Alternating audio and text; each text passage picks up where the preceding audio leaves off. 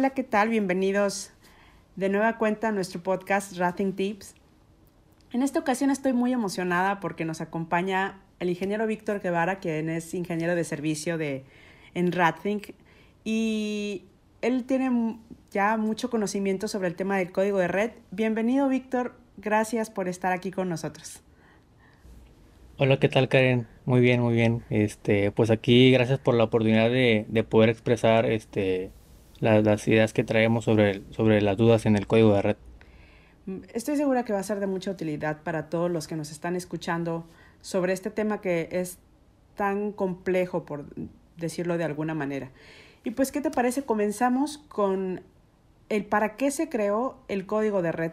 ¿Qué nos puedes platicar de esto, Víctor?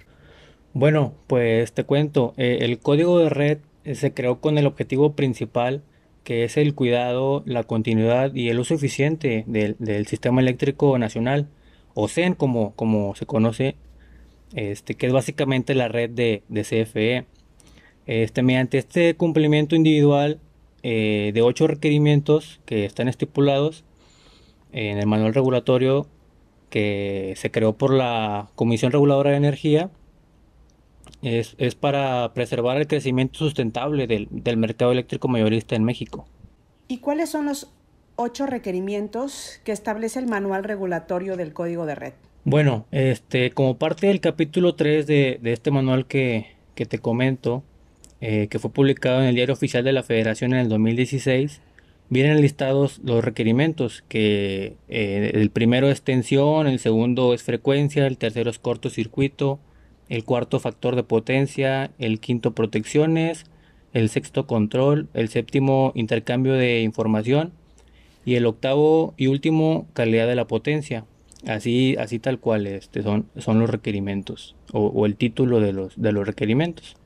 Muy bien. Eh, como estos requerimientos son de carácter técnico, la CRE tiene que ser apoyada por el Centro Nacional de Control de Energía, que viene siendo el, el CENACE, eh, este apoyo es para la vigilancia de su cumplimiento, pero la entidad encargada de aplicar las sanciones por el incumplimiento sigue siendo la, la CRE. Y además de esto, personalmente yo considero que estos requerimientos pueden estar ligados o agrupados en, tres principios básicos que logran el, objetivo principal. ¿Y cuáles son estos tres principios básicos que consideras? Bueno, mira, uno de ellos, el, el primero, sería el principio de tolerancia y este incluye o, abarca los requerimientos 1 y 2, que es la tensión y la frecuencia. Eh, ¿Por qué tolerancia? Te podrás preguntar. Bueno, porque el usuario no tiene control sobre el voltaje o la frecuencia que recibe de la red. Entonces el código, el código de red nos dice, eh, tienes que aguantar o soportar las variaciones. Son más o menos un 5% aproximadamente pero siempre van a existir en el CEN. Entonces tienes que ajustarte y permanecer conectado a la red ante estas variaciones. ¿Y a qué se refiere con decir permanecer conectados a la red? Bueno, eh, lo que pasa es que los disturbios siempre existirán de manera constante en el CEN y estos ocasionan que el, el, voltaje y la frecuencia se muevan un poco arriba o por debajo del valor nominal. Entonces, Debido a, estas circunstancias, el código de red indica que en condiciones normales existe cierto rango de variación y en condiciones anormales el rango es un poco más amplio pero con cierto límite de tiempo. Entonces el usuario debe ajustarse a estos rangos de variaciones y no, y no desconectarse de la alimentación de la red. Bien, este es entonces el primer principio básico. ¿Y cuál sería el segundo que consideras? Sí, este sería el, primero. El, segundo es en, el caso referente a fallas o, casos fortuitos, eh, como, como, realmente es como se le prefiera llamar. Este, el principio abarcaría los requerimientos 3, cortocircuito y 5, protecciones, que en muy pocas palabras la CRE nos indica que el centro de carga debe estar preparado ante cualquier falla de cortocircuito que se origine dentro de sí mismo y debe ser liberada por su propio sistema de protecciones o elementos de desconexión, teniendo como límite en este caso el punto de conexión con la red, que sería eh, la cometida. Estamos hablando de, la cometida. y sin llegar a afectar las líneas del CEN, porque se trata de evitar impactar a otros usuarios. Claro, entiendo. ¿Y el tercer principio básico para enlistar? ¿Cuál consideras? Sí, mira, el, ya el, tercero y último de, los principios para, para, agrupar, yo considero que es el de las condiciones de operación permanente, eh, haciendo referencia a, los, a, la operación permanente de cada uno de los centros de carga. Este principio eh, incluye el de factor de potencia, el, el requerimiento número 4 y el número 8, que es el de calidad de la potencia que anteriormente se le llamaba calidad de la energía. ¿A qué me refiero con esto? Bien, eh, básicamente eh, estos dos requerimientos la CRE explica a los centros de carga que deberán mantener en su acometida los parámetros eléctricos que son dependientes de su proceso en particular, dentro de una serie de rangos o límites máximos, los cuales eh, varían conforme al tamaño del centro de carga con respecto al sistema eléctrico que los alimenta y a su respectivo impacto negativo que podrían tener en caso de incumplir. Es decir, eh, no aplican los mismos límites o, los mismos rangos para todos los tipos de usuarios porque sabemos que hay usuarios con sistemas eléctricos muy grandes y otros muy pequeños. Y al inicio, Víctor, se dijo que eran ocho requerimientos técnicos y ya se explicaron seis. Entonces, ¿qué requerimientos nos faltan y por qué no son parte de estos tres principios básicos que nos, nos acabas de comentar? Bueno, mira, este, los dos requerimientos faltantes no los considero como parte de algún principio básico. Este, es la razón porque estos seis que ya, que ya mencionamos anteriormente eh, son vigilados en conjunto para su cumplimiento por medio de los últimos dos, que es el control y el intercambio de información. Como se comentó al inicio de esta plática, el SENACE vigilará el cumplimiento y esto se logra a través eh, o mediante el uso de implementación, infraestructura de tecnología de la información, comunicación y control. Dicho en otras palabras, mediante estos dos requerimientos se vigila el cumplimiento de los otros seis. ¿Y cómo podemos eh, ahondar un poco más acerca de los requerimientos de voltaje, que es el número uno, y la frecuencia, que es el número dos? Claro, mira, para aclarar estos puntos trataré de explicarlo un poco más, más sencillo, porque sí son, son un tema un poco eh, tal vez complicado de entender a la primera.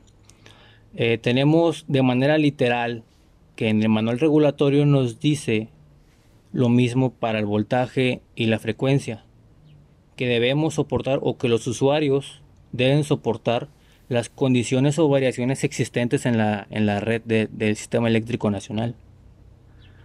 Aquí en estos requerimientos nos muestran unas tablas que indican los valores máximos, los mínimos, de los rangos que hay que tolerar o soportar. Y estos rangos van de acuerdo a la tensión nominal en el que se encuentra conectado cada uno de los centros de carga, así como la frecuencia nominal, pues que es la misma en, en todo el país. Pero Además de tolerar y soportar estas variaciones de voltaje, el usuario debe ajustarse a estos rangos establecidos en... Eh, pero esto causa un poco más sentido eh, cuando hablamos de centros de carga conectados en alta tensión, que son este, los que tienen acometidas en 69 kilovolts o 115 kilovolts o 230 kilovolts. Estos usuarios por lo general cuentan con sistemas de protección eléctrica que manejan ajustes de voltaje o frecuencia. Entonces, no se deben desconectar del sistema automáticamente mientras las condiciones se encuentren como indican en las tablas. Tienen que, soportar esos rangos que especifican las tablas. ¿Y cómo se puede saber que un centro de carga está siendo afectado por estas variaciones de voltaje o frecuencia que mencionas? Ok, mira, la verdad es que en el, en el CEN, en el Sistema Eléctrico Nacional, es muy común encontrar usuarios afectados por este tipo de variaciones, principalmente en el voltaje. Y los centros de carga se dan cuenta cuando ocasionalmente se les va la luz, pues probablemente por un corto tiempo, hablando de segundos o hasta, eh, no sé, un par de minutos. También se ve reflejado en el sistema de alimentación cuando tienen bajo voltaje. Entonces, eh, aunque esto pudiera parecer inofensivo, definitivamente no lo es porque la mayoría de las industrias cuentan con máquinas o equipos que pudieran eh, llegar a resultar seriamente afectados por estas constantes variaciones de las que te hablo. Entonces, no solo afectaría a las máquinas, como consecuencia eh, tendrían, tienen afectaciones en sus procesos industriales. Precisamente por esto, el manual regulatorio incluye la curva llamada ITIC, que es Information Technology Industry Council, que es un gráfico que muestra las regiones de funcionamiento sin interrupción de los equipos electrónicos. Enfocados en esta gráfica, la cree por medio del código de red, obviamente indica a los centros de carga que deberán contar con equipos acondicionadores para incrementar el nivel de inmunidad ante estas variaciones. Prácticamente es un sobreaviso, no hay engaño. Te estoy avisando que van a existir variaciones en el voltaje, entonces haz lo que tengas que hacer para proteger tus instalaciones y no reclames a CFE o a tu suministrador o al SENACE de que tus equipos se dañaron por esas variaciones en el voltaje. ¿Y qué es lo que hacemos en RadThink, Víctor, para ayudar a cumplir con este par de requerimientos de voltaje y frecuencia? Cuéntanos un poco de eso, por favor. Sí, claro, te cuento. Mira, eh, lo que RadThink recomienda, eh, primeramente, es el monitoreo y la documentación de estos parámetros que son parte de la energía de suministro. Esto nosotros lo realizamos con la conexión de un analizador de redes clase A en la acometida del centro de carga, es decir, donde, donde el centro de carga recibe la alimentación de la red. Esto con la finalidad de obtener una serie de mediciones de parámetros eléctricos que también pueden eh, formar parte dentro de las mediciones de calidad de la potencia. Pero además de esto, pues conlleva su respectivo análisis para identificar si estamos en presencia de variaciones normales como se nos indica o si las variaciones están fuera del rango que, nos, que nos piden las tablas. Por otro lado, eh, Rating recomienda realizar un estudio de ajuste a las protecciones de tensión y frecuencia, de acuerdo a los rangos establecidos en el manual. Pero como te comentaba, esto aplica normalmente para usuarios de alta tensión, es decir, 230 o 400 kb, ya que como son usuarios muy grandes, tienen este, ajustes, tienen protecciones que se basan en ajustes de tensión y frecuencia. Entonces, cuando estos se mueven de su nivel normal, tienden a, proteger el sistema sacándolo de, la red. Muy bien, Víctor, muchas gracias. Con esto vamos a, a dar por cerrado este podcast. Te agradezco mucho que nos hayas comentado y hayamos podido adentrarnos un poco más y dar continuidad al podcast pasado donde dimos la introducción al código de red. Eh, ¿Hay algo que nos quieras compartir para cerrar? Bueno, sí, este, el código de red, pues como ya sabemos, es un tema muy extenso. Entonces, para, para tratar de dar alcance a todo el código de red, en próximas emisiones nos adentraremos en cada uno los requerimientos faltantes del código de red. Muy bien, pues muchísimas gracias nuevamente, Víctor. Eh, esperemos que sea de mucha utilidad esta información que les acabamos de compartir.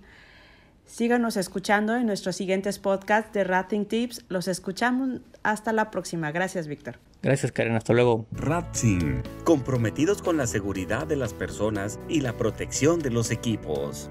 Llámanos al 81 38 49 15 87. Escríbenos al correo ventas arroba